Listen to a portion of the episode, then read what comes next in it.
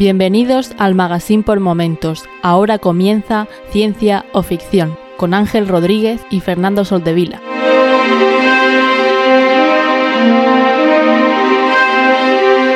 Bienvenidos a Ciencia o Ficción, un podcast sobre la ciencia y la tecnología que encontramos en libros, series, películas y básicamente cualquier plataforma. Yo soy Ángel y hoy está conmigo uno de los dos integrantes. ¿Cuál será? ¿Cuál será? Pues, eh, os guste o no, en lo que hay, tenemos a Fernando. ¿Qué tal, Fernando? ¿Cómo estás? Bien, muy bien. ¿Y tú? Pues bien, bien. La verdad es que bastante bien. Hoy empiezo una nueva etapa de, de mi vida. Es la primera vez que paso por esta etapa, que es que vuelvo a estar de baja por paternidad. Voy a estar fuera del trabajo unos cuantos, unos cuantos meses y la diferencia con la anterior, el anterior periodo de baja es que este va a ser eh, en el que mi mujer va a estar de nuevo eh, trabajando. Así que eh, si la niña sale para adelante, yo creo que va a ser un milagro. ¿Te quedas solo en casa? Eh, bueno, por suerte, para todos, eh, la mayoría de- del tiempo va a trabajar, va a, teletrabajar desde casa Mm. por la salud de la niña. Pero, pero habrá momentos de todo. Va a ser bastante retador. Bueno, ánimo.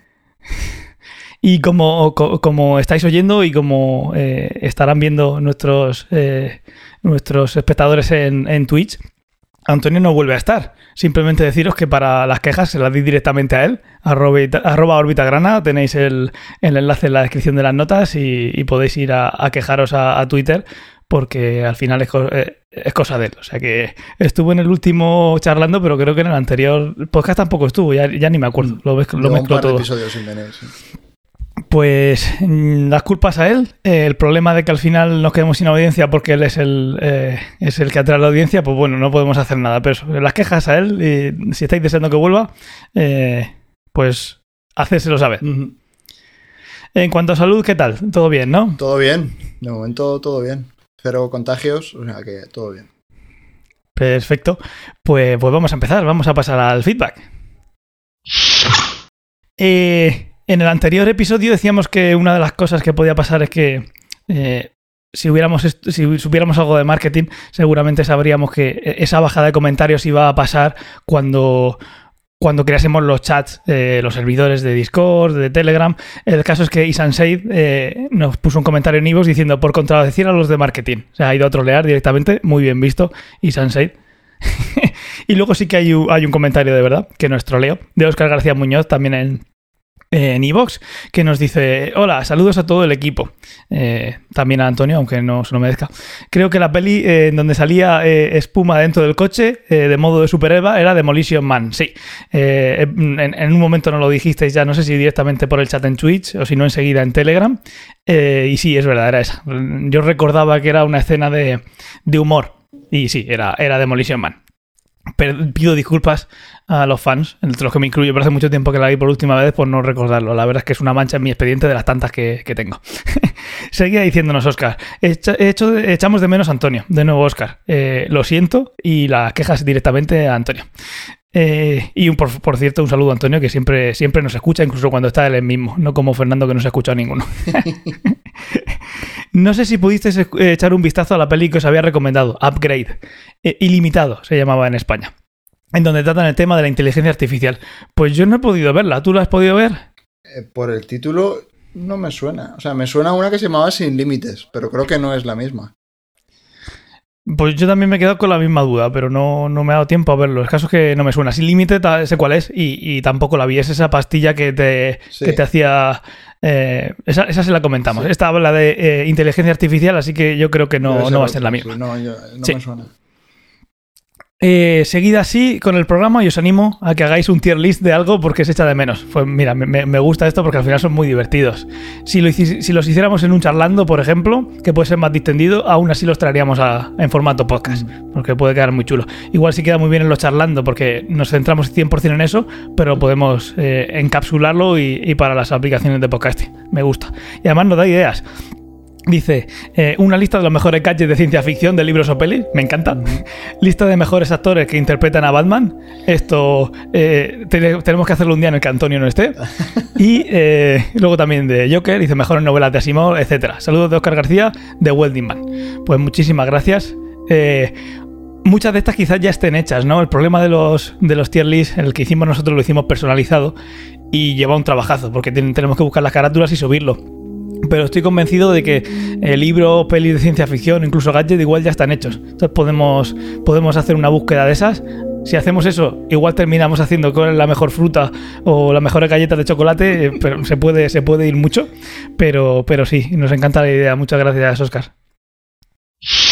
Y vamos a pasar al tema de, de hoy directamente, que lo vamos a hacer de manera eh, diferente a lo normal.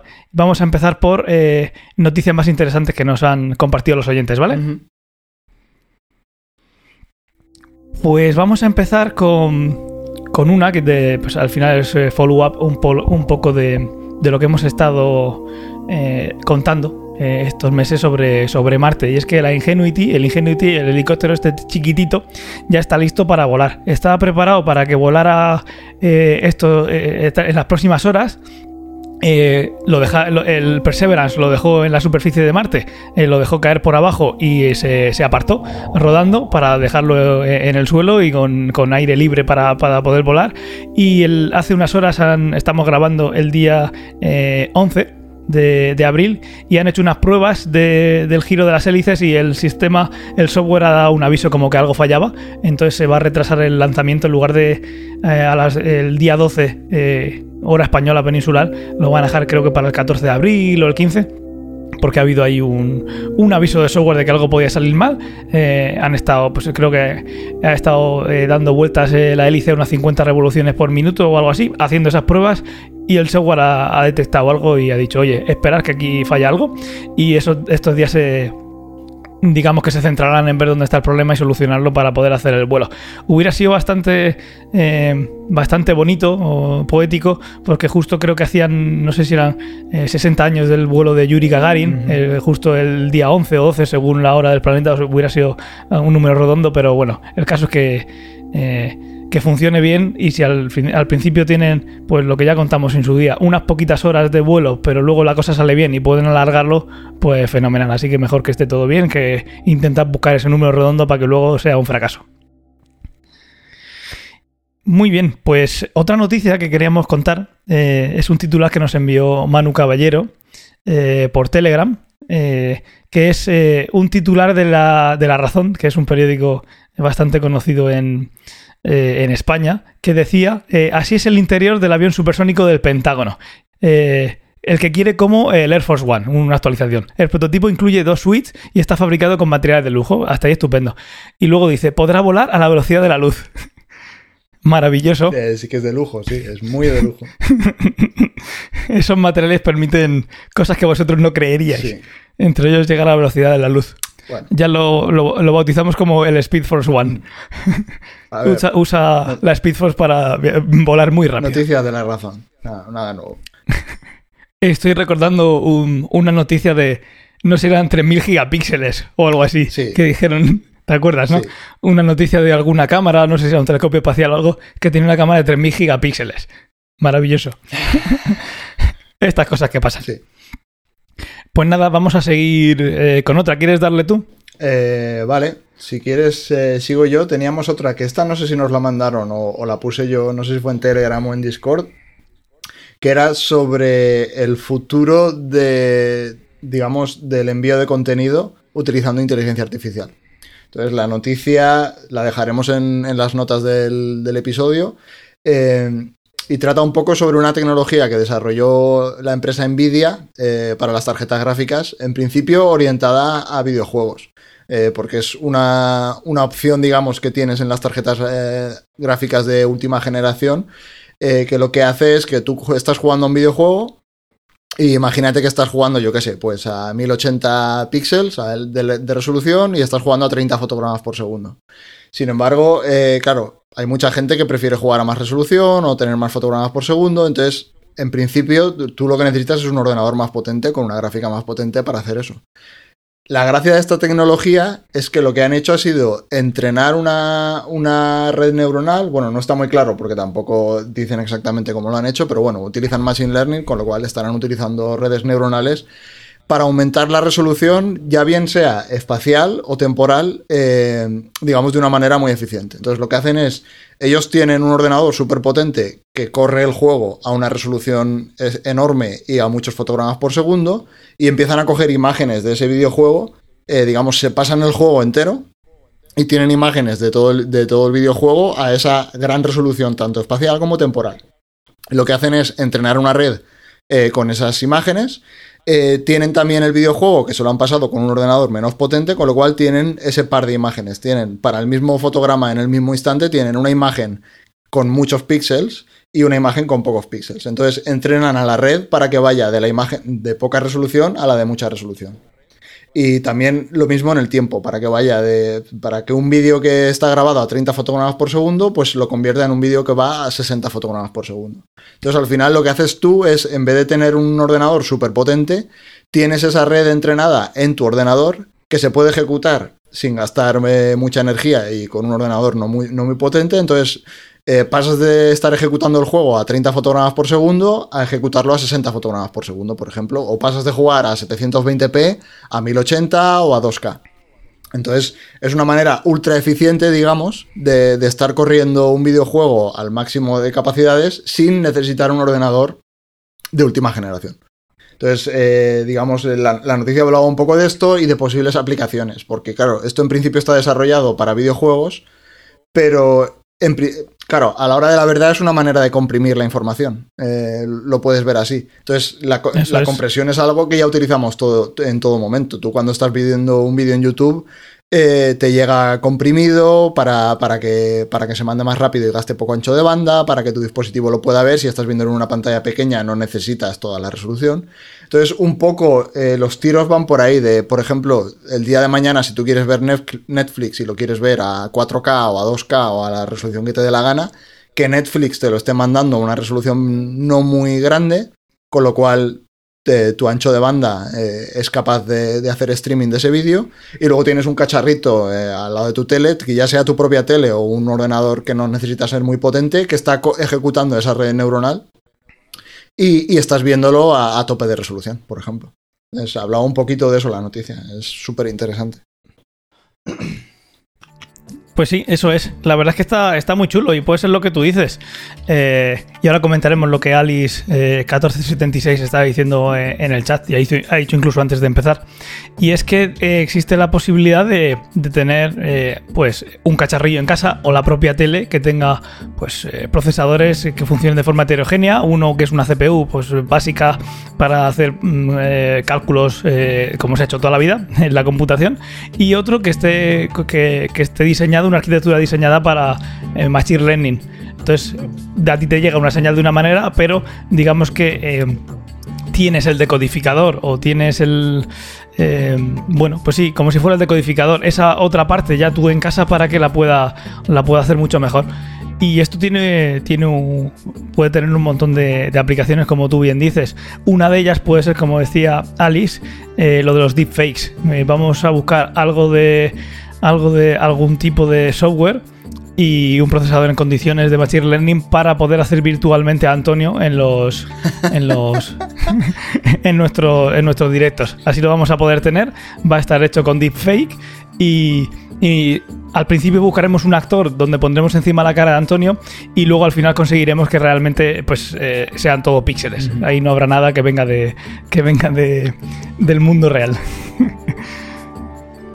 Y nos decía también Alice que están pensando en hacer eh, la, próxima serie de Alien recreado digitalmente entero. Al final, yo por ejemplo, ahora contaremos las cosas que hemos estado viendo y leyendo, pero eh, ya me adelanto un poquito. For All Mankind sigue en adelante, adelante, me está gustando mucho y una de las cosas que tiene, pues como he dicho, eh, Reagan siendo sigue siendo presidente de los Estados Unidos, eh, antes, cuando no debería serlo en nuestra historia, porque es un universo paralelo, digamos, otra eh, una ocronía y te lo ves hablando con alguien, algo que nunca dijo. Y eso antes costaba muchísimo, directamente ni se planteaba. Y hoy en día, pues tú entrenas una red neuronal y luego al final, digamos que se hace de forma automática. Una vez que has hecho el trabajo previo, te haces un trabajo que va a costar un, rato, pero digamos que es un trabajo que te va a valer para, para mucho siempre que tengas a esa persona y quieras que te haga cualquier cosa, ya te va a costar cero desde que la tienes en adelante. Entonces, muy, muy chulo. Pues muy bien, vamos a, vamos a seguir. Vamos a seguir con una noticia que nos, eh, es un vídeo de YouTube que como todos dejaremos en las notas del programa y como lo tengo aquí a la mano lo voy a poner directamente ya eh, en el chat, aunque no os vayáis, quedaros aquí, eh, que os conozco, que es, lo mandó Gaby en el chat de Telegram, en, en nuestro canal, y eran las imágenes de la llegada a la Luna eh, analizadas por expertos en efectos especiales.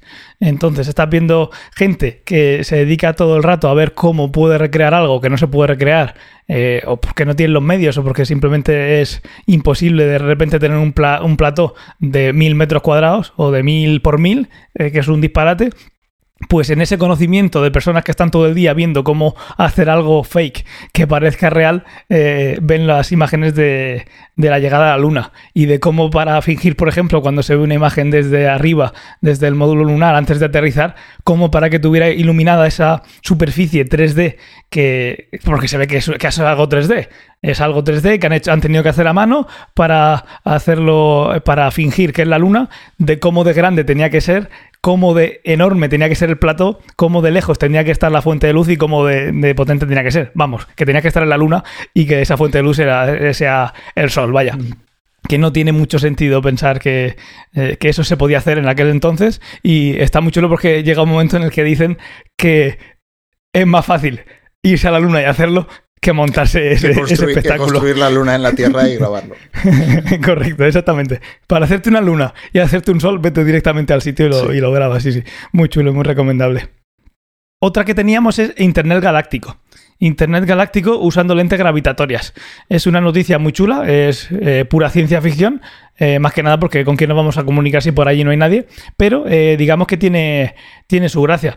Lo que hace es suponer que eh, tú tienes la ca- eh, puedes focalizar eh, mucha más información usando una masa de una masa como puede ser un, agujero negro, cualquier cosa que sea bastante masiva y que sea capaz de, curvar la, la luz por la gravedad eh, a un punto que nos interesase, el usar esa capacidad que tiene como una lente de colectar esa información para amplificarla. Entonces, tendríamos la capacidad, eh, hoy en día, si tú quieres mandar una señal, eh, pues que, yo que sé, al cúmulo M13, al cúmulo de Hércules, como, como se hizo con el proyecto SETI, con Carl Sagan, pues bueno, al final si te pones a hacer cuentas ves que poca señal va a llegar. Poca señal va a llegar. Pero si tú eres capaz de mandarla de manera que vas a usar, digamos, todo eh, un, área en lugar de un punto, porque al final va a ser un punto. Si consigue llegar a cualquier sitio, va a ser un punto, no va a ser un. No, va a ser más que un punto, igual que eh, la luz de las estrellas que nos llega. Si tú eres capaz de usar esa, mm, eh, esa lente gravitatoria para en lugar de mandar un punto, mandas un anillo, ¿no? Ese anillo que te hace estar eh, proyectando tu información, tu- tus ondas electromagnéticas en un punto, pues está- estás teniendo un amplificador natural. Entonces eso podría servir para, obviamente con una carambola cósmica, para poder comunicarte con, con otro punto. ¿Cómo, cómo lo ves? Tienen que juntarse muchas, co- muchas cosas, ¿verdad? A ver, el- yo creo que el mayor problema es ese, es que solo puedes... Claro, una lente en principio tú la pones donde te da la gana, esto es donde esté. Entonces, si, si quieres mandar Sí. algo que está detrás de un agujero negro, detrás de una estrella, pues te puede servir. Pero claro, si lo quieres mandar 30 grados a la derecha, pues ya no lo vas a poder hacer. Claro, digamos que eh, la gracia sería hoy en día, si quieres repetir aquel proyecto de mandar una señal a un cúmulo, a- aquí estamos haciendo usando eh, un objeto, pues buscar algo interesante detrás de ese objeto para, para mandarlo, para hacerlo un poco más eficiente, un poco más focalizado esa señal que, que están mandando en lugar de mandarlo al espacio, que va haciéndose, pues eso, va eh, desplazándose eh, de manera esférica y entonces la señal cada, cada metro que va con la relación del cubo de- al cubo. O sea, cada, cada kilómetro que avanzas está, está bajando la señal un montón. Entonces, al final, pues no recuerdo dónde vi el cálculo, pero básicamente ese mensaje que iba a tardar 20, eh, 25.000 años, ¿no? No, eran 12.500 y luego la vuelta serían otros 12.000. A M13, pues poco va a llegar. Mm, Tiene que tener un sensor bastante sensible para, para, para ver eso. Vamos, que si hoy se pudiera, si hoy se hiciera otra vez ese experimento, sería buscar esa oportunidad para tener eh, una lente gravitatoria que nos haga amplificar esa señal y que no llegue solo por un punto, sino concentrada, usando una lente que va a ser, en este caso, gravitatoria. Muy bien. Tenías alguna más, ¿verdad? Sí, tenía una que salió casi al final de la semana y me alucinó muchísimo. Yo creo que es la noticia, para mí la noticia de la semana, o de la que más me ha gustado esta semana, que es el, el mono jugando al Pong. Eh, no sé si viste Sí. el vídeo. Eh, Sí, sí lo vi, sí. Entonces, es, es una, una compañía que fundó Elon Musk hace unos años, que se llama Neuralink, que el Sí, objetivo... hablamos, creo que no estabas tú en ese, recuerdo hablar con, con Antonio eh, de, de esa compañía y como, pues eso, cada vez que hace algo somos bastante escépticos, pero que podía ser que por algún sitio sonara, sonara la flauta, sí. Sí, esta compañía, a mí la verdad es que todo lo que han sacado me ha parecido una barbaridad. O sea, es, es una pasada. No están haciendo una ciencia, digamos, que sea totalmente novedosa. O sea, lo que están haciendo básicamente es algo que es conocido y que todo el mundo sabe que se puede hacer. Pero a nivel tecnológico, a nivel, digamos, la ingeniería que hay detrás, sí que lo están haciendo a una velocidad bestial. Es algo que si lo quisieses hacer en una universidad tardarías años y años en hacerlo, básicamente por el problema del presupuesto, porque este tío tiene pasta para, para parar un tren y aparte la empresa cuando ha hecho rondas de financiación, o sea, la gente ha metido pasta, pero vamos, a mansalva. Entonces avanza a una velocidad que es brutal. Un poco la idea de esta empresa es eh, construir una interfaz, digamos, cerebro-máquina. Eh, para que la gente lo entienda, es controlar máquinas, controlar un ordenador simplemente con tu pensamiento. Entonces, el primer paper que sacaron, si no recuerdo mal, creo que es del 2016 o el 2017, y lo primero que hicieron fue desarrollar un hardware para, digamos, eh, introducir fibra óptica dentro del cerebro. Entonces lo que desarrollaron era una máquina que se parece muchísimo a una máquina de coser y lo que está haciendo es meter una microaguja y, y meter las fibras para ser capaz de, de medir la señal, la señal de las neuronas. Sí, a mí me recuerda a las máquinas estas que usan para ponerle pelo a las muñecas. Sí, es que es muy parecido.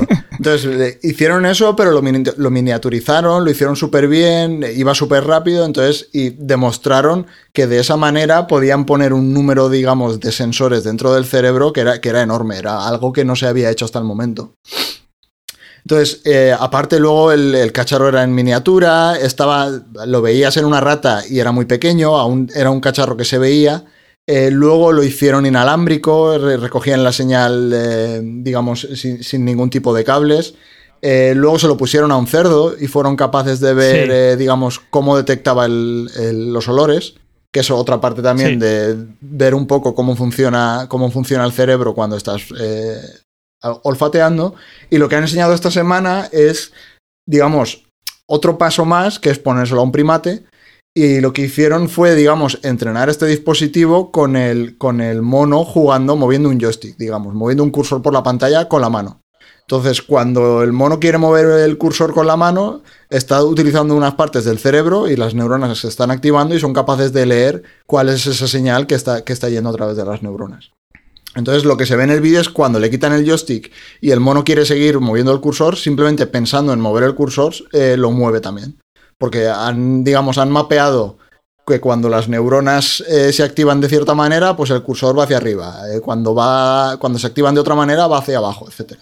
Entonces se ve el mono jugando al Pong y juega la verdad. La verdad es que lo que enseñaron, evidentemente tiene que haber vídeos cuando no da ni una, pero lo que enseñaron el mono juega de puta madre al Pong. O sea, es una pasada. Ya ves. Recuerdo estar de, de- de viaje en agosto del año pasado por Asturias y estar escuchando un podcast que, en el que hablaban de- del experimento, de los resultados que, que pusieron con, con- con el cerdo. Y, y lo que está chulo de esto, digamos, yo creo que, aunque no es así como lo plantean, digamos que la forma de plantearlo es, mira, el cerebro no vamos a saber cómo funciona.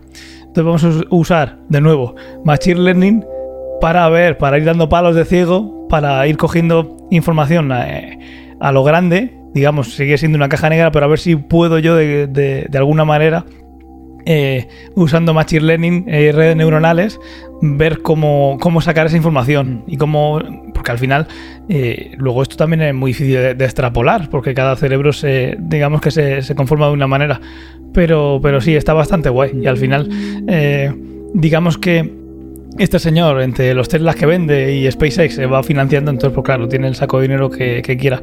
Y la comunidad científica aquí sí recuerdo que en aquel momento, cuando, cuando sacaron lo de cerdo, es bastante, era bastante escéptica. Pero bueno, mm, siguen, siguen por buen camino y la verdad es que el vídeo es bastante impresionante. Como tú dices, habrá miles de horas grabadas en las que no daba ni una. Pero claro, esto no es como empieza, es como acaba. Entonces, si una vez que llegas a ese nivel, cada vez que lo haces, eh, vas mejorando como poco, pues digamos que todo lo anterior pues era el camino para llegar a, a, donde querías llegar. Así que bastante guay. Y luego aparte es que en esta empresa tiene gente trabajando que es muy buena. O sea, yo del, cuando sacan los papers, el tipo este siempre los firma, ¿vale? Pues eh, yo entiendo... Entiendo que él no ha hecho mucho ahí, pero bueno, como pone la pasta y pone eh, la prensa, pues firma los papers. Pero el resto de autores de los papers hay gente tremendamente buena, gente que estaba antes pues en una universidad haciendo cosas que ya eran una pasada y cogieron y se fueron con este tipo y están haciendo, o sea, están avanzando a una velocidad que es bestial y hay gente muy buena. Y es lo que tú dices un poco, o sea, al final tú no sabes lo que está haciendo el cerebro, pero sabes que se están activando ciertas zonas del cerebro, que están las neuronas y sabes que cuando el mono mueve la mano hacia arriba hay unas neuronas que se activan y se activan de una manera y lo hacen en, una, en un intervalo temporal, etc. Y cuando se mueve de otra, lo hace de otra. Pues bueno, yo pues simplemente voy a mapear eso y cuando tú pienses en hacer esa acción, esas neuronas se van a disparar y yo voy a recogerlo y lo voy a interpretar y lo hacen en tiempo real. Es, es que es una pasada. A mí esta empresa de las que tiene este tipo es la, eh, evidentemente es la que más me gusta, te diría que es la única que me parece realmente interesante. o sea. a, ver, a mí, SpaceX también me mola, porque al final el bajar el precio de los billetes a la, al espacio y demás. O sea, digamos, obviamente no está democratizándolo todavía, pero yo disfruto con cada aterrizaje de los, Falcon, de los Falcon 9 que se aterrizan solos y eh, sobre todo cuando caen en la plataforma en la plataforma esta que está eh, que le dejan por el medio del mar y luego viene la plataforma robótica con el bicho encima. A mí la verdad es que eso me, me mola mucho. Pero aparte de eso, Neuralink sí que puede ser que llegue un momento en el que no puedan seguir y se acabe y ya está, pero también puede ser que, vaya pasando lo que de momento va pasando, es que de vez en cuando pues dan algún salto y de repente pues fija, mírate, mira que igual de un año para otro pues dan con algo espectacular que ni soñamos ahora mismo. puede ser como al final yo creo que machine learning, no sabes por dónde irás, pero control de prótesis, ese tipo de cosas yo creo que lo van a conseguir. O sea, Está, está por ver hasta dónde van a llegar, pero yo creo que, que, un humano controle una mano o controle un brazo que ha perdido, yo creo que eso lo van a conseguir. porque realmente. Gracias todo esto está muy cerca. Sí, a nivel teórico y a nivel lo que sabemos del cerebro, yo creo que es factible. O sea, ya es más un problema tecnológico y eso es lo que esta gente está haciendo a una velocidad bestial. O sea, porque sí, porque están metiendo, yo qué sé, 10, 20, 100 veces más dinero de lo que están metiendo las universidades porque las universidades no lo tienen. O sea. Entonces, sí, en los últimos cinco años se ha avanzado lo que no se ha avanzado en los otros 30 o 40. Entonces yo creo que ahí llegarán y eh, está muy guay. Pues sí, la verdad es que sí. Eh, ¿Qué más teníamos? ¿Teníamos algo más? Sí, teníamos eh, la lista de películas de mm, ciencia ficción sin, sin efectos especiales, ¿verdad? Sí, esa es. Aquí la tengo. Voy a poneros el enlace también en, las notas del programa siempre y ahora lo voy a poner también en Twitch. Y es, al final, es una lista de ejemplos de películas de ciencia ficción que no tienen efectos especiales. Digamos, no se están basando en los efectos especiales para hacernos llegar eh, pues todo esto. Entonces, pues bueno, hay, hay muchas películas que os vendrán a la cabeza, pero bueno, al final es, es algo que no tiene por qué ser naves espaciales todo en la ciencia ficción. Al final es tener una idea y en esa lista podéis ver unos cuantos ejemplos. Eh, vamos a, leeros algunos, pero vamos, seguro que os ocurren un montón más. Y ya no solo películas, cortos y un montón de cosas, incluso de animación, que al final no, no necesitas tirar un montón de dinero eh, a través de CGI, historias así, para, para, conseguir lo que estás buscando. Eso puede ser encuentros en la tercera fase, puede ser la original de Mad Max que nos ponen, también aparece Cube, eh, también había una eh, que hemos hablado que alguna vez, eh, Primer, de, viajes en el tiempo, sí. De viajes en el tiempo. Al final son, son películas. Bueno, estoy pensando, muchos capítulos de Fringe tampoco tienen efectos especiales. No tenían ni un duro, o sea. No tenían ni un duro. Es que estamos hablando de cuando las series eran, pues nada, basura como muchas de las que sacas ahora, pero bueno, en general está muy mal vista, mucho peor que ahora, entonces no, había inversión, como ya sabéis. Los cronocrímenes, al final hay un montón de, de Man from Earth, que esa la vimos en un ciclo de cine que hicimos en la universidad. Sí. Eh, pues ahí no, no está. Cualquiera, digamos, eh, un cine así más contemplativo, cualquier cosita, no necesitas. Con una habitación solo tú cerrado mm. y una buena historia puedes contar algo de ciencia ficción. Entonces es lo que más o menos viene a contar este, este artículo y me ha parecido interesante. Hay una que es muy buena, eh, que es Olvídate de mí. No sé si la has visto. Yo creo que la pusimos en el tier list de pelis en algún momento. Sí, sí, creo que está en el tier list. Claro, es que esta, por ejemplo, cuando les hacen el tratamiento, el tratamiento este para que se olviden de algo, es que les ponen un colador. O sea, quiero decir, tú lo ves en la película y es lo de escurrir el agua de la pasta, tío. O sea, le, dieron la vuelta, lo pusieron boca abajo y se lo ponían en la cabeza. O sea, sí, la de Jim Carrey, que alguien pregunta en el chat, sí. Sí, nuestro Directamente les ponen un puto colador en la cabeza, es que no se gastaron ni un duro en esa película. Sí, pero sobre todo hay algunas que claramente lo puedes hacer así mm. y está gracioso. Pero luego hay algunas que simplemente por la manera en la que las cuentas tampoco te metes en esos líos. Si al final tú quieres contar una historia como la de Arrival, en la que al final una nave enorme viene a la Tierra y haces un primer contacto con una especie de alienígena e intentas averiguar cómo comunicarte con ellos, pues no se me ocurre cómo puedes hacerlo que de repente eh, no salga la nave espacial. Mm. Podría hacerse, como por ejemplo en, Galáctica. Eh, cuando empieza Galáctica se ve una sala, se abren dos puertas y se sienta en una mesa, digamos, dos especies, ¿no? Ahí no hay nada del otro mundo, es una sala. Mm. Se puede hacer de otra manera. Pero claro, al final depende de cómo tengas el concepto, o cómo quieras que también la impronta de, la imagen, de la estética, pues puede ser que quieras tirar de efectos especiales. Pero esa misma escena, en lugar de en Arrival medir 8 metros, los tipos miden 3 metros, caben en una sala y se encuentran en medio de una sala eh, toda blanca, preciosa, puedes hacer la película igual y no te has gastado un duro en efectos especiales. De hecho, es lo que me parecía interesante. A ver, en Arrival en realidad sí, yo creo que se gastarían pasta en cuatro escenas. Porque cuando se ven las naves en el cielo y tal, eso hoy en día se hace en una tarde en postproducción, quiero decir. Sí, sí. Eh, porque encima, quiero decir, ese tipo de escenas, porque están las naves paradas sin hacer nada. No, no, es una escena de acción, etcétera, ¿vale? pero sí. que se gastaron, entiendo que se gastaron pasta, pues eso, cuando la, cuando la tipa está interactuando con ellos, que entra en la sala esa con la niebla y tal, y el pelo empieza a flotar, etcétera, etcétera. Ahí sí. Pero realmente yo creo que esa es la única, la, la, única de, digamos, la única escena con un montón de efectos especiales debe ser esa. Eh, el resto de la película es ultra contemplativa, o sea, es gente hablando. Sí, sí, eso es. Porque al final eh, lo de la nave es eso, es que lo haces en CGI con Blender en una tarde. Mm. Pero sí, y por cierto, obviamente la de lo que está diciendo Battlestar Galactica es de la de 2003, porque la del 82, creo que del 82, aquello está hecho con cuatro palos. O sea, aquella, aquella sí que tenía cosas de, de ciencia ficción, pero un dudo tampoco tenían. Querían ser eh, querían ser Star Trek y eh, digo Star Wars, pero no, no les daba. La recomiendo, por cierto, si habéis visto solo la nueva y no habéis visto la, antigua, Los Cilones de Cilonia. O es que lo dicen así, eh, Los Cilones de Cilonia. sí, bastante, bastante curioso. ¿Llegaste, pero eso, ¿Llegaste a ver Infinity Chamber? Creo que no. Es que, por ejemplo, esa me he acordado ahora porque no está en la lista, pero también es la de un tipo que se despierta, digamos, en una cárcel y tiene que convencer a una inteligencia artificial para que le deje salir. Y es que la película son tres habitaciones, o sea, no, no tiene más. Ya, si es que sí. Eh, yo qué sé, mm, Ex Máquina. Sí. Si en Ex Máquina no tiene su... Mm, si, si, tienes algo que parezca más humano y es un humano y no tiene nada que sea una parte mecánica, eh, eh, son dos tipos en una habitación con un cristal en medio. Sí. Al final depende mucho como lo quieras y obviamente va a depender mucho del presupuesto.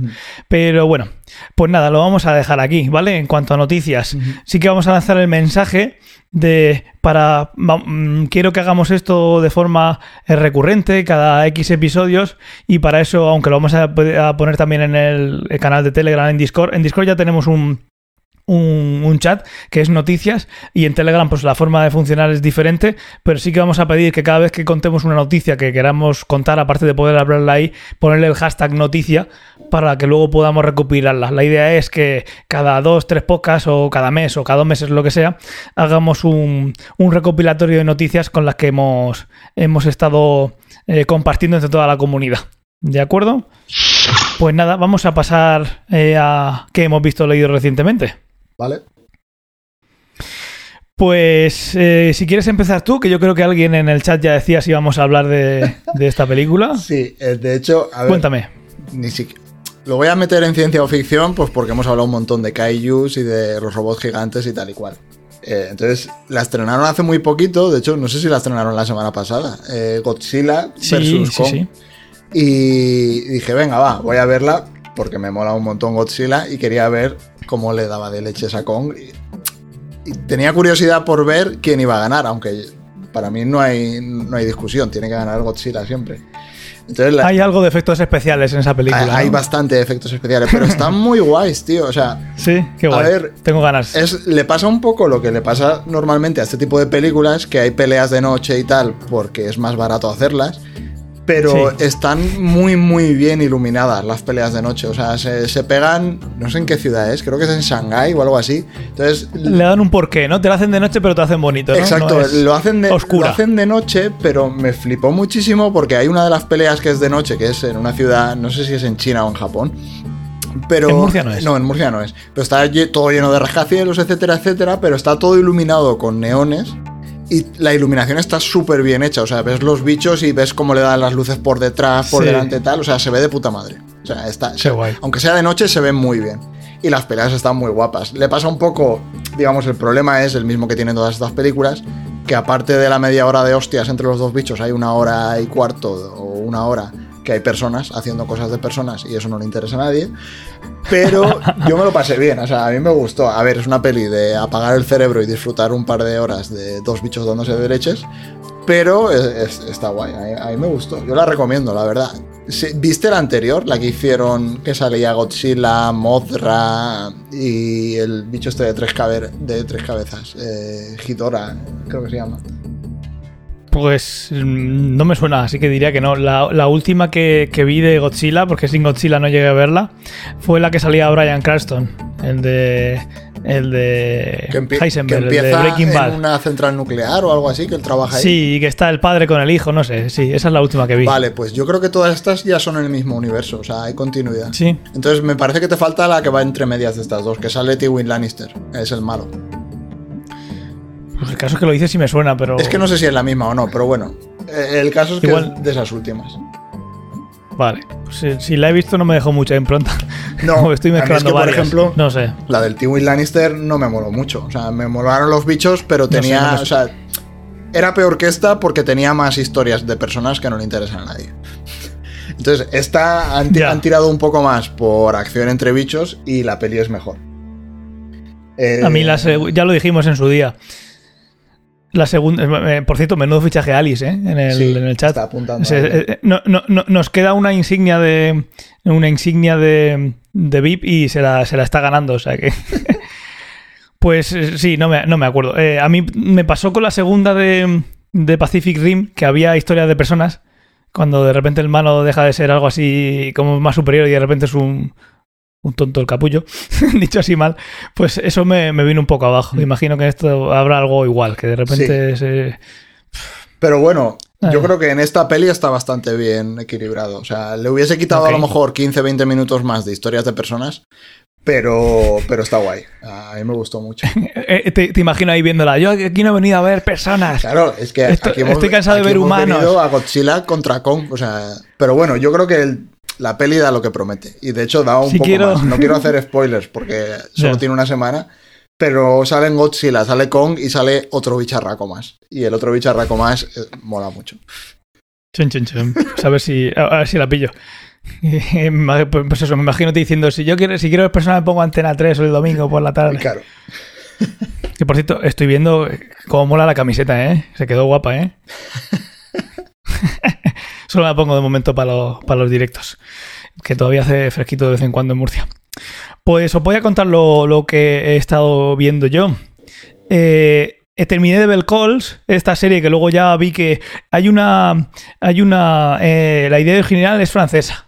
Eh, no sé si se hizo así de, de esta manera, pero bueno, recuerdo Calls, una serie de Apple TV Plus, nueve capítulos de 15-20 minutos, en las que eh, lo importante y prácticamente el 100% de la información, bueno, todo, eh, está eh, en, la, en, en el sonido. Estás oyendo conversaciones telefónicas.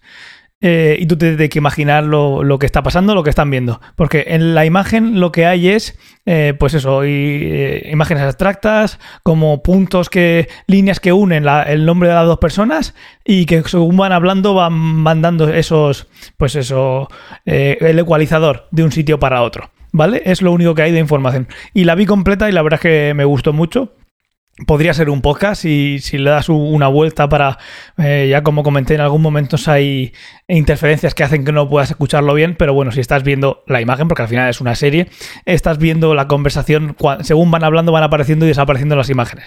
Eh, está muy chula. Tiene que ser eh, una de las series más económicas que se han hecho en los últimos tiempos y en relación al impacto que tiene creo que está muy muy bien. Eh, siguiendo con Apple TV Plus, pues sigo viendo For All Mankind y aquí sobre todo, pues lo que contaba un poquito antes, eh, sigue habiendo escenas en las que ves a Ronald Reagan hablando con una persona eh, que nunca tuvo esa conversación y la verdad es que es impresionante. Vas buscando porque sabes que es un deepfake y te fijas y dices, uy, pues yo creo que esto no se ve natural, pero es porque estás buscándolo. Dentro de unos años no va a haber manera de saber mm. si esto es real o no, si esa persona está diciendo eso. Eso va a ser un, un, disparate. Si ahora te pueden colar cualquier noticia eh, y no la cuelan.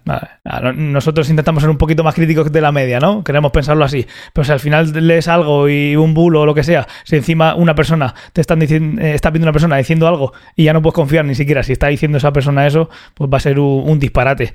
Eh, también lo bueno que tiene es que tú puedes entrenar a una inteligencia artificial, a, un machine learning para que te detecte el deepfake. o sea, están ahí peleándose y hoy en día parece que con los ojos son la clave y lo están viendo. Y puede ser que en el 99% de las veces no lo cuelen a un humano, pero puedas tener otro machine learning que te diga al 99% que no es humano. Entonces eso ya lo veremos, pero vamos, eso va a ser, va a ser algo... Eh, algo polémico. Y otra cosa que pienso yo siempre que veo esto es eh, cuando tú quieres hacer eso en una serie de ficción, tú necesitas hablar con los familiares o con alguien. Eh, la imagen de Reagan, ¿a quién pertenece? ¿Tú puedes hacer que Reagan diga cualquier cosa? Porque eso puede ofender a la familia, por ejemplo, porque eh, estoy pensando en eso, pero puede pasar de. puede pasar de, en otros contextos. Yo me hago una serie y quiero que eh, Elvis diga algo. Pues alguien se puede ofender. Oye, que mi abuelo o mi padre o quien fuera no hubiera dicho eso y eso está manchando su, reputación. Mm. Eso, de eso no tengo ni idea y creo que puede ser interesante. Porque yo puedo hacer que alguien diga algo eh, como que puede manchar su reputación o, o, ponerlo en una posición que él no se hubiera puesto. No se sabe. Pero, ¿cómo lo ves? Yo diría que a día de hoy no hay o sea, tú puedes hacer lo que te dé la gana. O sea, estaba pensando, por ejemplo, en el. No, me refiero a cuando hacen la serie, pues hacen lo que les sale del culo y no le piden permiso a nadie. O sea, eso es lo que creo yo que es el estándar eh, hoy en día. Estaba pensando en la serie esta. Hacer lo que te da la gana, sí. Eso suele ser un estándar. Sí. Em, la, serie esta del mafioso, ¿cómo se llama? La del mexicano. Em, Narcos. Sí, la de. ¿Es el Chapo o el, el otro? Eh, ¿Pablo Escobar? Es ese, el Pablo Escobar. Eh, aquello yo me acuerdo que salió la noticia del hijo, el hijo criticando muchísimo esa serie porque decía como que ensalzaban la figura de su padre en cierto aspecto y tal. Entonces, claro, estoy seguro que al hijo no le pidieron permiso. O sea, a, raíz de esa noticia entiendo que al hijo no le dijeron nada de, oye, queremos hacer una serie donde salga tu padre. Sí. sí, sí, es verdad. Eso, eso fue así. Entonces me imagino que eso es el estándar y que la peña hace lo que le da la gana y dice, no, es que esto es una obra de, arte, etcétera, etcétera, puedo hacer lo que me dé la gana. Ya, porque claro, en ese momento, Alice, como dice, es un personaje público, pero si, si, fuera, si fuéramos nosotros, eh, cada vez que hacemos una emisión tenemos más horas de, de streaming que se pueden usar para meterlo en el Machine Learning y al final sustituirnos. Mm. Vamos a tirar de todo el material que tenemos de Antonio para sustituirlo, que para eso lo estamos grabando, para poder tener a Antonio con deepfake. Mm. Pero que, claro, ¿dónde, ¿dónde termina? Es que es un personaje público y entonces por eso los paparachis pueden echarle fotos por la calle. Al final esto yo creo que va a ser en algún momento, eh, creo que ha sido Alice también que lo ha dicho, que ya te digo ya que te has ganado el, la última medalla de VIP eh, que tenemos porque somos un canal muy chiquitito. Eh, eh, donde, donde es un vacío legal, ¿no? Eh, como siempre la tecnología va por delante. nadie iba a poner, eh, nadie iba a poner la ley no puede suplantar digitalmente el aspecto de una persona. Nadie se lo veía venir, así que imagino que. Claro, o sea, es que estoy seguro de que no le piden permiso a nadie. ¿Tú te acuerdas que hicieron una serie hace unos años? No sé si fue en Tele. Si acaso, si acaso por cortesía, oye, que vamos a usarlo, pero vamos, ni, no sé si fue en Tele5 o en Antena 3 que hicieron una sobre. No sé si era sobre la Casa Real o sobre el rey Juan Carlos.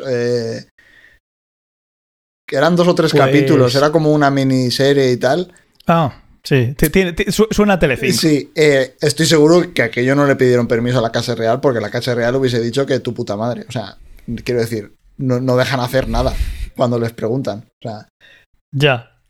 Sí, sí. Eh, eh, eh, esas cosas están claras que no han pedido permiso. Porque si pides permiso, sabes lo que te van a decir. exacto. Entonces, como más vale pedir perdón que, permi- que pedir permiso, ¿no? En este caso. Tú lo has hecho ya y en ese caso pides, pides perdón.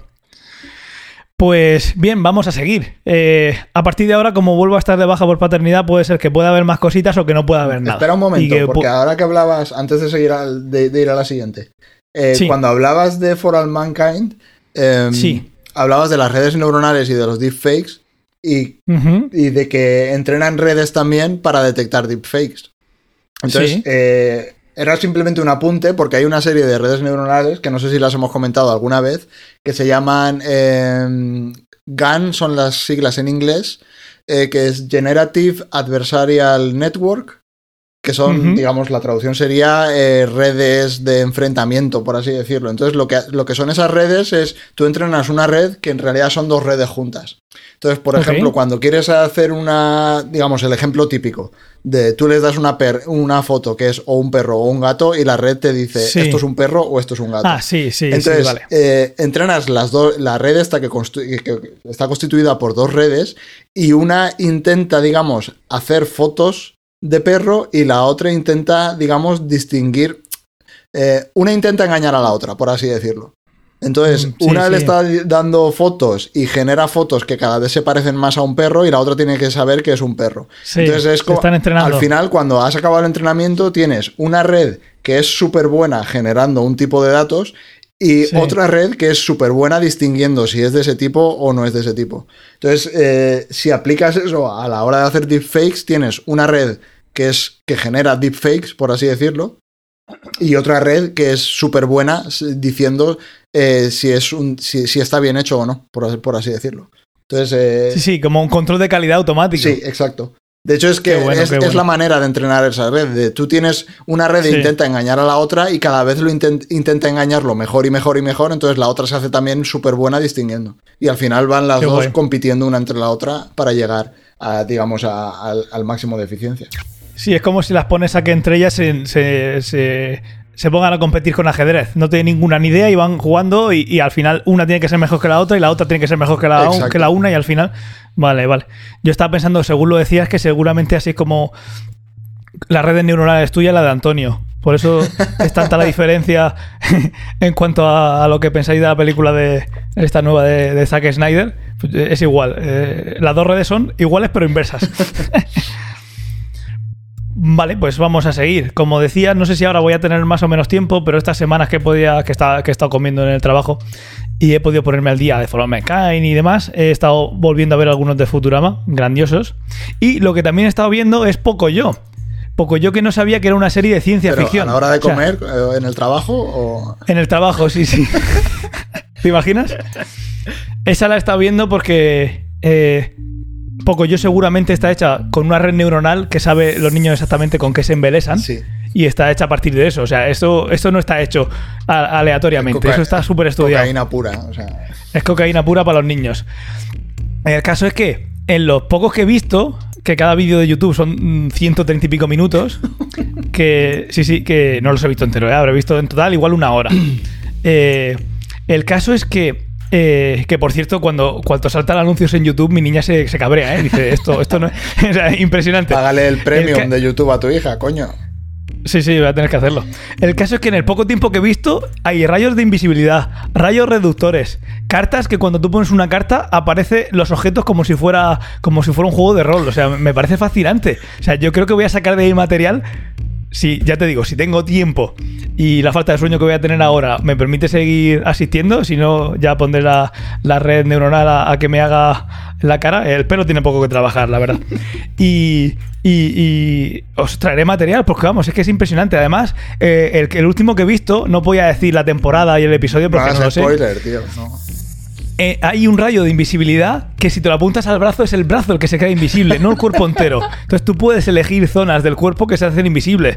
Entonces es muy gracioso porque termina eh, jugando a que uno se queda solo los pies y el otro la cabeza. Entonces parece que están jugando uno al lado del otro y que han hecho una mezcla de, personajes. O sea, es, fabulosa. Así que esperad más, más eh, inventos de ciencia ficción de Pocoyo porque vamos, eso es una mina, ¿eh? Yo no sabía que eso, que eso era así. Que el lore de Pocoyo es top tier. Top tier. Totalmente. Esa es española, ¿no? Creo. Me, suena que está hecha. A mí me sonaba que. A, mí me suena que sí, sí que es verdad que eh, en los interludios, entre episodio y episodio, el texto que aparece del nombre del episodio está en inglés, pero imagino que por llegar a más gente. Pero a mí me sonaba que era algo made in Spain. No estoy seguro. El caso es que, ya te digo, entre que es cocaína y tiene cosas de ciencia ficción, eh, esperar más, más eh, esto lo quiero ya y esto no lo quiero nunca, directamente sacado de poco yo, ¿eh? Y por cierto, eh, de forma vicaria, como Antonio no estaba, en algún momento entró al guion y nos puso que él sigue viendo a Agents of S.H.I.E.L.D. Un saludo, Antonio. Eso quiere decir que le, que le sigue gustando. Y mira, Alice nos dice que, eh, que, es española y que estuvo en concurso de acreedores. Madre mía, la vida moderna. Mm. Tienes una serie en concurso de acreedores, imagino que será pues el estudio, ¿no? Sí, me imagino que sí. Pues, pues mira, estas cositas, ¿qué pasa? ¿Quién es Alice? Alice sabe de todo. maravilloso, maravilloso. Menudo, nuestra, audiencia, nuestra audiencia tiene nivel, eso lo hemos sabido siempre. Sí, sí, está, está clarísimo. Es estudio. Es y, y, claro, porque ya nos está oyendo más tarde, pero ese estudio quiere decir que ese estudio eh, eh, lo que entró en el concurso de creadores o que sabe tanto porque es estudio, porque se lo ha ganado estudiando. Las dos cosas, las dos cosas, está claramente las dos cosas. Pues nada, vamos a pasar a eh, esto lo quiero ya y esto lo, lo quiero nunca. Ok.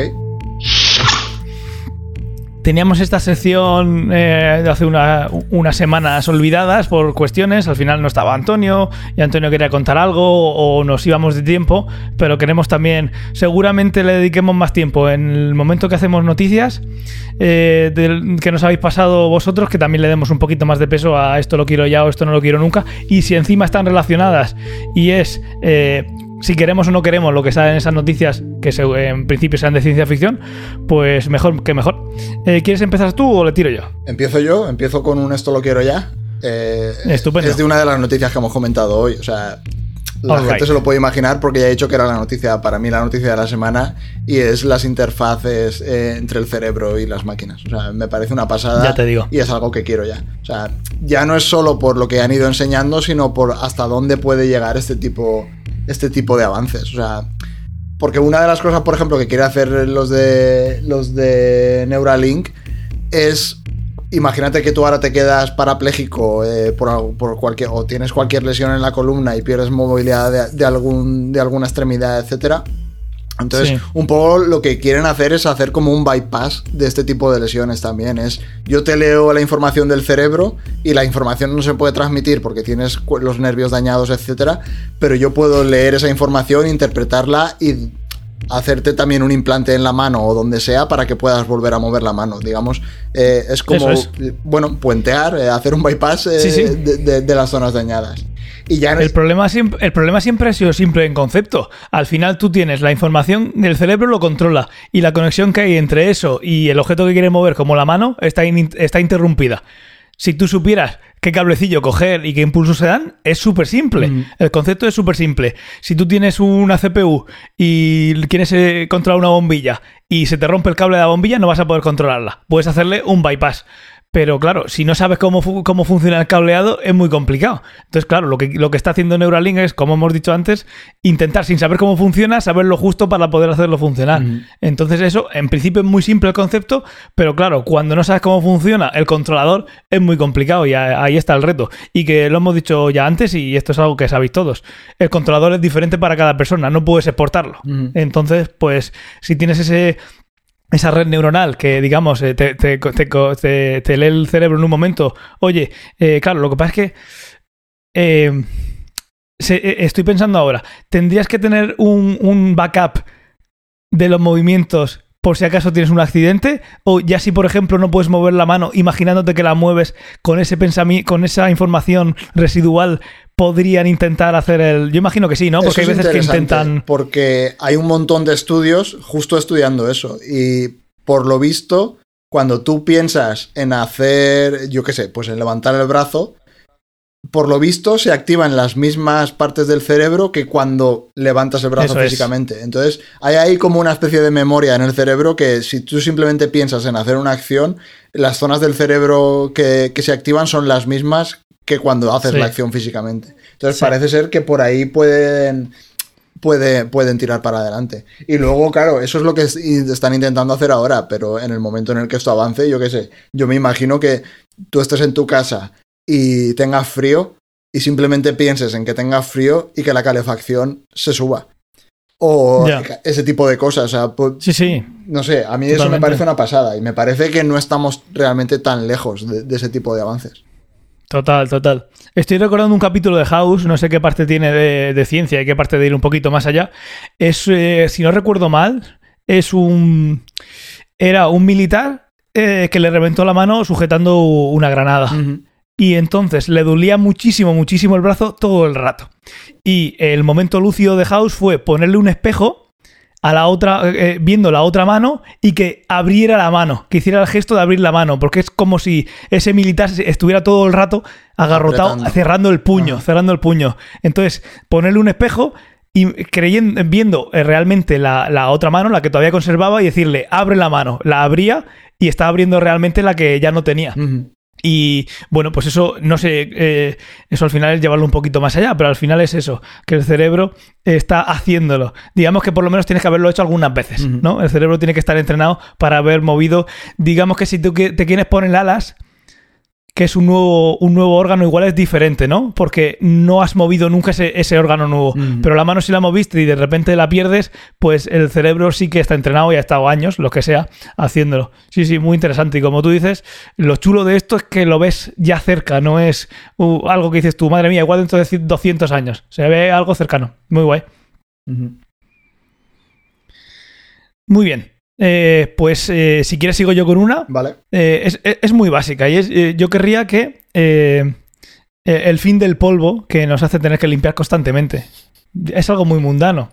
Igual se acabarían muchos trabajos y diría, jolín, pero es que yo conozco, tengo familias que se dedican a la limpieza. Bueno, pues igual se podrían dedicar a otra cosa que le gustara más. Sí. I- igual puedo elegir tener una máquina que quite el polvo de mi casa y ya está. En mi casa no hay nadie limpiando. Pues tampoco quiero limpiar yo. Bueno, a ver, pero, Pero, y además, que a mí todas estas discusiones de que se va a acabar cierto trabajo, se va a acabar. A ver, que ya estamos en el 2000, que está 2021 estamos. No te acuerdas ni el año que estamos. Estamos en el 2021. Yo creo que ya es hora de que dejemos de trabajar. O sea, es que sí. en algún momento tiene que llegar el día en el que ya no haga falta trabajar. Pues ¿Cómo coño, vamos a estar como en Wally?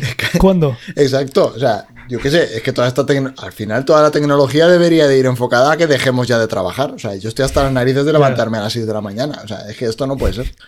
Claro, también podías. eh, Esto lo quiero ya es tener un turno de tarde. Sí. igual, igual con eso. Pero bueno, sí, sí. Y luego también había un. un- para no- que no nos vayamos más. eh, Carbonem decía que lo que quiere es ir al médico y que el médico les haga una pantalla que es lo que le duele. Hmm. A que el médico sepa lo que. Y luego Alice dice que, que cualquier persona podría ser médico y entonces eh, la sociedad se desmoronaría. pero, pero sí, esto. Esto de estar aquí en directo, pues mira, esto lo quiero ya de, de- de nuestros oyentes en tiempo real. Tú también entonces querrías lo de no al polvo, ¿no? Y Hombre. encima ya eh, no al trabajo. Eh, Claro, pero vamos, o sea, es que sí, to- pero tota- Madre mía. totalmente. Como te esté escu- eh, escuchando el patrón de, algún, de alguna empresa, madre mía. Menudo bolcheviques. Bueno, en fin, algo más. Eh, yo querría también. eh, eh, eh, igual esto puede estar influenciado un poquito por el sueño de mi hija. O igual no. Igual, ¿Quién sabe? Igual sí. El caso es, yo querría una manera, en general, de activar y desactivar los momentos en los que nos vamos a dormir. Hay mucha gente que tiene problemas muy gordos de insomnio. Tú quieres dormir, pero el cuerpo dice que no. Y eso es muy, muy gordo. Sobre todo suele pasar con, con las personas mayores a cierta edad, que dejas de dormir bien y eso puede llegar a ser un problema gordísimo. Eh, ya te digo, igual también está influenciado por, por los últimos meses de mi vida, pero el caso es eh, que pudieras decidir tú cuándo me voy a dormir. Ahora es hora de dormir, ¡pum! A dormir. y me voy a poner despertador para que mi cerebro se despierte a tal hora. Y claro, tiene que ser un sueño reparador, no vamos a tener pesadillas tampoco. Pero sobre todo eso, el tener la capacidad de que si tienes la necesidad de dormir fisiológica, que no haya algo que te esté fastidiando. Si tienes muchos problemas en la vida, ansiedad, lo que sea, que, te, que, que es un problema que te está haciendo no dormir, pues eso puede tener un tratamiento y al final llegar al resultado. Pero hay veces que no tienes ni idea de por qué una persona tiene insomnio. Entonces, pues eso, el poder decir al cuerpo, eh, en este caso al cerebro, es hora de que tú duermas, ¡pum! Y te queda tieso. Y luego te, te despiertas al rato que lo has puesto. Te pones ahí un cronómetro, puede ser de esto que, que le da ruleta y oye, clac, clac, clac, El clac, tomate. lo que queráis. El tomate, tomate, sí. Y que cuando pite el tomate, ¡pum! Eh, encendido. Al final el cerebro, durante su funcionamiento, genera eh, ciertos materiales de desecho que tiene que eliminar y el- la función del sueño es esa. Hay animales que lo que hacen es hacerlo por, por hemisferios. Para estar todo el rato en vigilia, mm, digamos que eliminas toxinas del cerebro en un lado y luego en otro, no toda la vez como hacemos nosotros. En el caso de que nosotros lo hagamos todo de golpe, pues igual se podía pedir tampoco dormir. Pero es que al final luego igual trabajaríamos, eh, como tú dices, pues en lugar de las 6 de la mañana no tienes que levantar a las 6 de la mañana porque no te acostaría, nunca estarías todo el rato trabajando. Entonces no, esa parte no la voy a pedir, voy a pedir el eh, tener un horario que tú puedas decirle a dormir, a despertarse. ¿Qué te parece? A tope. Yo no tengo, Claro. no tengo insomnio, pero no duermo bien. O sea, y duermo poco además. Entonces sí que me Ya. molaría. Y estas cosas suelen ir a peor con, eh, con la edad. O sea que, que bien, que a ver si Neuralink consigue encontrar eso. Y, y también, pues eso, una pastilla o un, un chispazo que Mm. te hace dormirte y otro que te hace despertarte. Mm. Y otro también que quiero es el fin del dinero en efectivo. No quiero más efectivo. O sea, que habría muchos problemas de esta sociedad. Sí que es verdad que mucha gente dirá, pero es que yo soy mayor, hijo mío, y yo cuando ya sale, me, me ingresa la pensión, yo quiero ir a sacarla para que no me la quiten los, eh, los lobbies. Bueno, yo quiero el fin del dinero en efectivo. ¿Por algo en especial? Por ahora mismo, porque es una fuente de gérmenes flipante, siempre lo ha sido, pero ahora más. Y porque se acaban los pagos en negro. Tiene que estar todo declarado. Eso Sí, solucionaría muchas cosas. sí, entiendo que sí. Aunque bueno, ahí hay movidas con las criptomonedas que tampoco están muy claras. O sea que. Sí, bueno, lo de las criptomonedas no es lo que querría ya. Claro, eh, justo te lo iba a decir, porque por ejemplo, eh, fue. No sé si fue hace una semana o hace relativamente poco. eh, China ha empezado a emitir. ¿Es el yuan, la moneda china? Sí. Pues yuans digitales. Y yo creo que China ha sido el primer país que ha empezado a hacer, digamos, su moneda, a emitir moneda digital. Y de hecho, cada moneda digital que emiten es una moneda física que, que sacan del sistema. O sea, están como Sí, sí. migrando. Eh, A eso me refería yo. Las Sí. criptomonedas, me. Porque al final por ahí al final terminan más dinero negro y mafias y historias. Es peor todavía. claro. es Eh, muy es demasiado oscuro. Claro. Entonces, sí, yo creo que China ha sido el primer país, o al menos el primer país grande, el, primer país realmente relevante que, lo ha, que, ha- que ha empezado este cambio. Y yo creo que van a ir un montón de países detrás. O sea, Estados Unidos va a ir detrás de cabeza porque no pueden permitir que solo sea China y que, y que empiecen el cotarro. Y la, la- la Unión Europea tiene que ir detrás. O sea, no sé cuál, cuál irá más rápido, pero yo creo que es algo que ha empezado ya y no, no tiene pinta de, de que vaya a durar mucho. O sea, estoy bastante seguro que cuando nosotros seamos viejos, el dinero en efectivo ya no va a existir. O sea, Ya.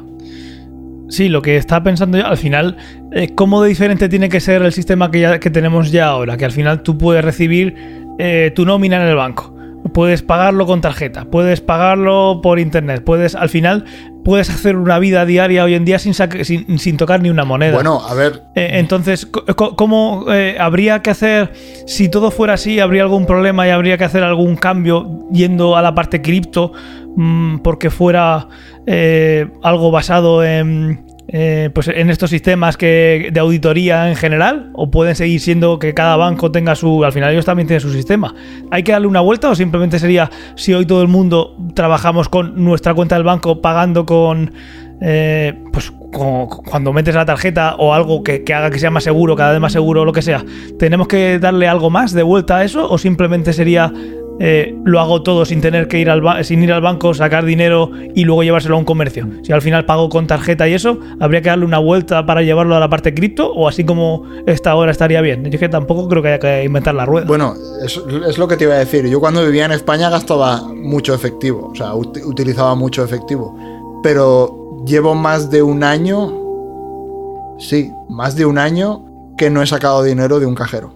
O sea, en París Yo no gasto efectivo. sí. O sea, yo he estado un año sin gastar efectivo. Con lo cual, Yo llevo desde diciembre de 2016 sin usar efectivo. o sea, Entonces, puede, puede ser que si todo el mundo hacemos esa migración, eh, hubiera algo que hubiera que cambiar porque el sistema cambiaría. No tengo ni idea, estoy divagando. O, sería, o, o habría que migrar sí o sí por algo que no estoy viendo a un tipo de criptomoneda, de tener eh, ese, ese sistema, que al final es una auditoría diferente. Pero vamos, que no, yo creo que simplemente si todo el mundo hoy en día deja de usar efectivo y lo paga todo con su tarjeta y demás, siempre habrá el problema de por qué me tengo yo que tener mi dinero en un banco o si yo no tengo acceso eh, a, un nivel mínimo de vida, ¿dónde está mi dinero? O eh, si estoy mendigando, no me pueden dar un, eh, un- una limosna. O eh, estoy en un bar y antes dejaba en efectivo, dejaba alguna moneda y ahora no dejo.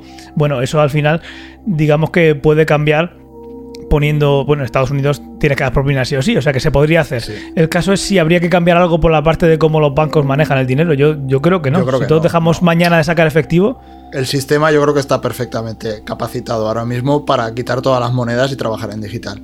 O sea, evidentemente sí, habría una panadería en tu pueblo que tendría que ponerse un datáfono, etcétera, etcétera, pero digamos, que hoy en día está hay hecho, muchos. Luego habrá puntos del mundo en el que no tengan que ver nada con donde vivimos nosotros, Sí. esto está claro. Y luego habrá que al final, si tienes que pasar sí o sí por un banco y el banco te pone unas condiciones y tienes que pagar eh, X al mes porque te dan un servicio, pues te están obligando. Mm. Y te están obligando a tener un gasto, un gasto más. Eso ya es otro tema, eso es verdad. Pero bueno, si al final eh, el- todo se hiciera así, igual podría ser eh, un servicio más, como puede ser eh, otro tipo de servicios. Que al final, hoy en día, el servicio de la- del gas, de la luz, del agua es básico, pero también lo tienes que pagar, no te, no- no te lo regalan. No sé, se puede convertir en uno de esos, eh, igual que Internet, ahora están viendo a ver de si Internet lo eh, hacen que sea un derecho fundamental, como puede ser el derecho a la vivienda, aunque con su hay mucha gente en la calle, o sea que no se cumple, o el derecho a la luz, hay gente que se la cortan, bueno, eso ya lo sabemos, pero que sea otro derecho más tener Internet, pues que sea otro derecho más tener acceso a esa tecnología de pagos electrónicos, ¿no? Aunque sean los bancos convencionales. a ver, Pues bueno, ire- a- iremos viendo. A nivel tecnológico es algo que hoy se podría hacer. O sea, Claro, está, ya te digo, llevo ya más de cuatro años haciéndolo. La cosa es, si lo hiciera todo el mundo ahora, pero claro, si- eh, eh, está bien obligar a la gente a que ese dinero suyo tengan que tenerlo en un sitio que te van a cobrar comisiones, y al final es un servicio más. Bueno, Sí, eso bueno. es otro debate, pero bueno, poco a poco. Eh, bien, pues pasamos a eh, esto no lo quiero nunca, ¿no? vale. Pues dinos, Fernando, ¿qué es lo que no quieres nunca? Pues está relacionado también con otra noticia que ha salido esta semana, creo que salió ayer o anteayer. eh, Y la compartiste es- con nosotros. Sí. eh, Amazon sigue empeñándose en ser la, tec- la- la empresa actual que más se parece a, a 1984, a la novela de Orwell. Entonces, eh, han tenido un montón de historias. De hecho, a ver, las últimas polémicas han sido porque no dejaban sindicarse a la peña y tal, y hubo una huelga bestial en Estados Unidos, etcétera, etcétera. Ha habido un montón de noticias de Peña que ha muerto trabajando porque no podía parar a descansar, porque llevan un localizador que si estás parado más de no sé cuántos segundos, te salta el tag y la Peña, el, el- el supervisor se da cuenta y al final de mes te mandan a tu casa, etcétera, etcétera.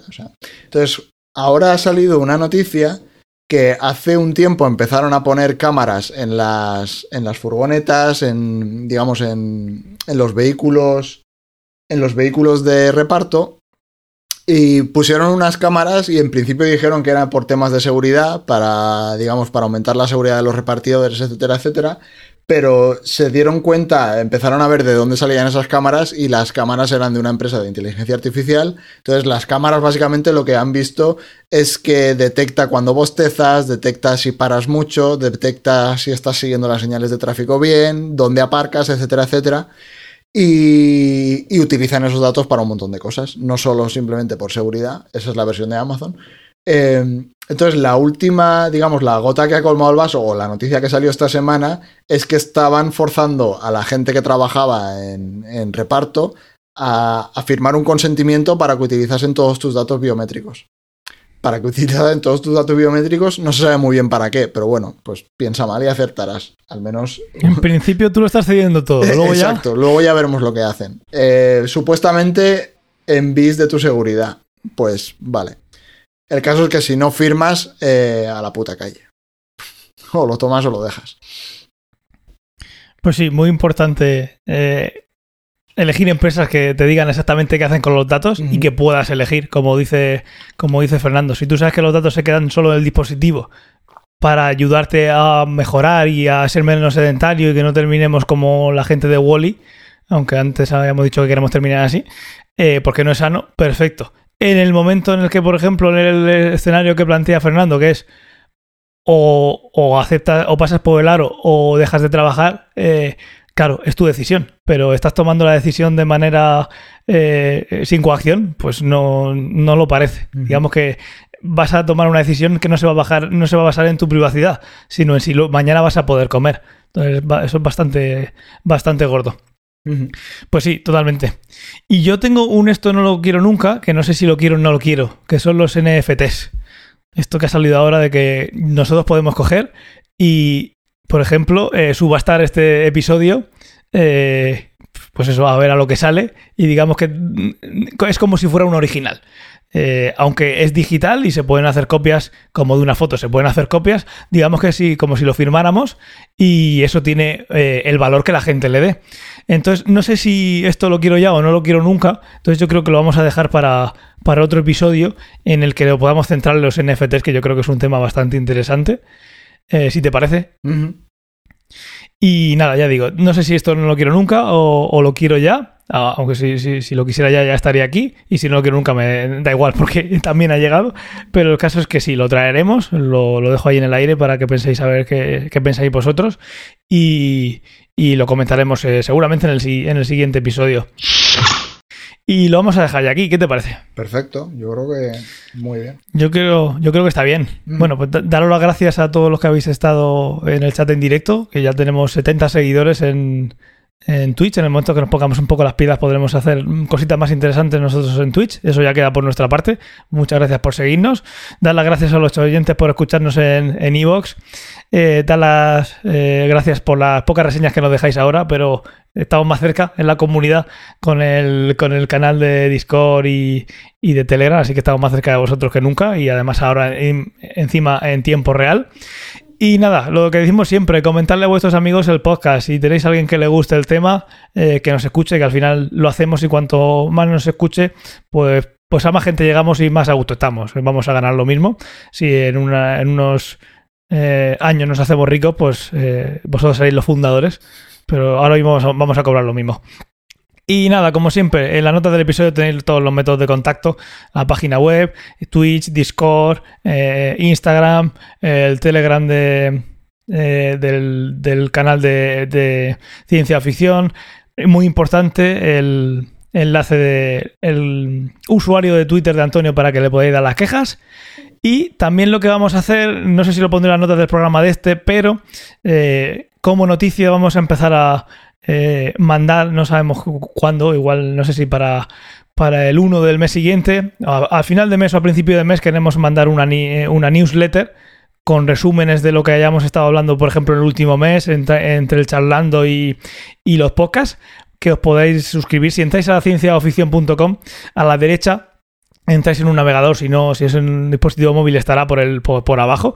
Hay un podéis poner vuestro correo electrónico y os dais de alta en una newsletter que lleva parado un montón de tiempo, pero que sepáis que ahí podéis y le daremos más bombo para quien quiera se pueda suscribir y mandaremos pues eso, igual el, el, último día del mes un resumen de lo que hemos hablado en ese mes, de las noticias más interesantes, de los vídeos más interesantes, de digamos los highlights de tanto del podcast como, como de de los charlando, que no llega nunca a ser en formato audio porque tiene menos sentido venderlo ahí. Así que, pues eso, si os apetece entrar en la página web de cienciaoficción.com, poner por ahí vuestro correo aceptar las cookies y, nada, enseguida nos pondremos a ello, tenemos que ponerlo en marcha, incluso estuvimos hablando, al final cualquier oportunidad puede ser buena para emitir en Twitch, así que todavía no descartamos ponernos a crear la, la, newsletter y el formato eh, en directo mientras que lo hacemos y, para, y si hay alguien y pueda su feedback decir, pues esto es una mierda o esto nos gusta, pues mira, ahí estará. Y si no, pues nada, de pronto la tendréis. Y nada, muchas gracias eh, Fernando por acompañarme. Nada, hombre que si no hubiera sido muy diferente, estando yo solo, esto no hubiera sido posible sin ti. Esto, eso, que siempre, eso que siempre se dice, en este caso sería bastante, bastante cierto. Y nada, a cuidarse y nos vemos en la próxima. Eh, ya digo, como estoy de baja ahora, eh, imagino que será los sábados cuando, hagamos la emisión para que Antonio pueda estar. Y si los sábados deja de estar también, pues ya buscaré la mejor, el mejor Machine Learning para sustituirlo digitalmente. No os preocupéis. y Sí, como va a aprender de todos los vídeos, va a tener sus mismos gustos. O sea que va a ser, va a ser clavaico. No notaremos la diferencia. no notaremos la diferencia. Pues nada, eh, cortamos aquí la emisión. Igual nos quedamos unos minutillos más en Twitch, pero nada, nos escuchamos en el siguiente podcast. Un saludo. Chao, chao, chao.